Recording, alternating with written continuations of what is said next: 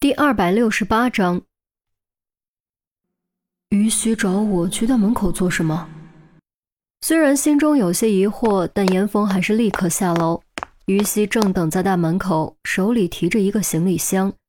他的车停在十米开外，车窗全部闭合。我的东西，严峰何其聪明，一眼就看明白了。于西点点头，有些无奈地说：“你的东西都在里面。”我明白了。严峰接过行李箱，转身准备走，却被于西叫住。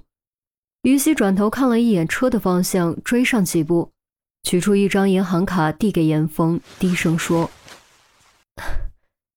这张卡里有一百万，小兵他爸让我交给你。”其实他真的觉得这么做很不合适，奈何于国庆执意而为，他毕竟是晚辈，也没有办法多说什么。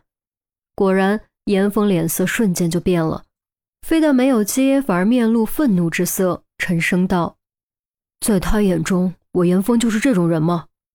你别误会，他不是这个意思，他只是想报答你。”于西说到最后，自己声音都弱了下去。“报答，是撇清关系吧？”严峰双拳悄然攥紧，于西沉默了。显然，于国庆这么做就是为了撇清关系。严峰也看了车的方向一眼，深吸口气，强压内心激荡的情绪。这一百万我不会收，请替我转告他，他可以斥责我，甚至可以打我，但不可以羞辱我，我不接受羞辱。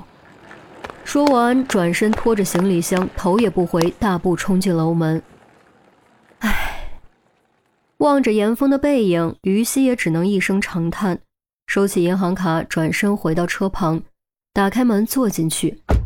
于国庆就在后座。除此之外，钟离也在。怎么样，收了吗？于国庆一看于西回来了，连忙询问。于西摇头，咬咬下嘴唇，将卡还给于国庆。于国庆也没接，眉毛一挑，语调拔高：“哎，你到底怎么说的？怎么就没给出去呢？”你让我怎么说的，我就怎么说的呀。于西有气无力的回答。那他怎么说的？于西略作犹豫，还是将严峰的原话说了一遍。于国庆听后顿时也怒了。羞辱？我哪里羞辱他了？我年轻穷的那会儿，要是有人拿一百万羞辱我，我把脸子给他羞辱。伯父，情况不一样，不能一概而论。于国庆语调再次拔高：“哪里不一样啊？你给我说哪里不一样？我给他一百万，既帮他解决经济问题，又给我自己求个心安，根本就是两全其美的事，怎么就羞辱他了？”于西用求助的目光看向钟离，钟离咳嗽一声，撇过头去，假装没看见。“好啊，我明白了，他还是不死心。”还在打我们小兵的主意。于国庆一副恍然大悟的样子，咬着牙接着说：“哎，我的钱，我的产业，等我百年之后都是小兵的。他要是娶到小兵，区区一百万算什么？这小子可以啊，居然想得这么远。我看他从一开始就没安好心。”于西的脸色顿时也变了，一改晚辈拿长辈无可奈何的样子，语气也强势了许多。伯父，你这么说就太过分了。或许是经历过大阵仗，又或许是族长当久了，自身果敢的一面得到了充分发挥。突然间迸发出的气势，竟让于国庆吓了一跳。我，我哪里过分了啊？难道我说错了吗？于西正色道：“且不说他是一名刑警，就说你第一次提出给他一百万那次，他当时还没和小兵八字一撇呢，他要了吗？”于国庆一时语之：“他没要，他不但没要，甚至都不想住进去。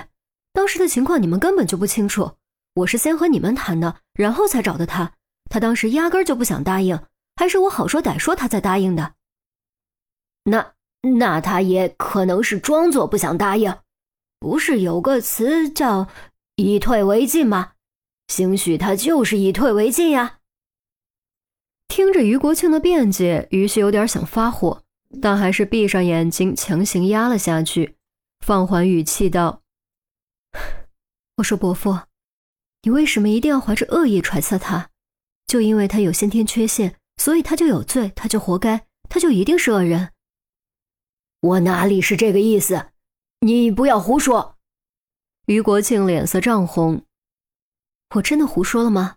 你冷静下来想一想，你对他的这些恶意的揣测，难道不是从他的坦白开始吗？在你知道他有缺陷之前，你是怎么看待他的？你会这样揣测他吗？我，于西句句诛心。于国庆张了张口，却说不下去。被一个晚辈教训，无疑是很没面子的。但这一刻，他真的说不出任何反驳之词，因为于西没说错。他对严峰的恶意揣测，就是从知道严峰有缺陷那一刻开始的。在此之前，严峰在他眼中几乎是一个完美的女婿人选。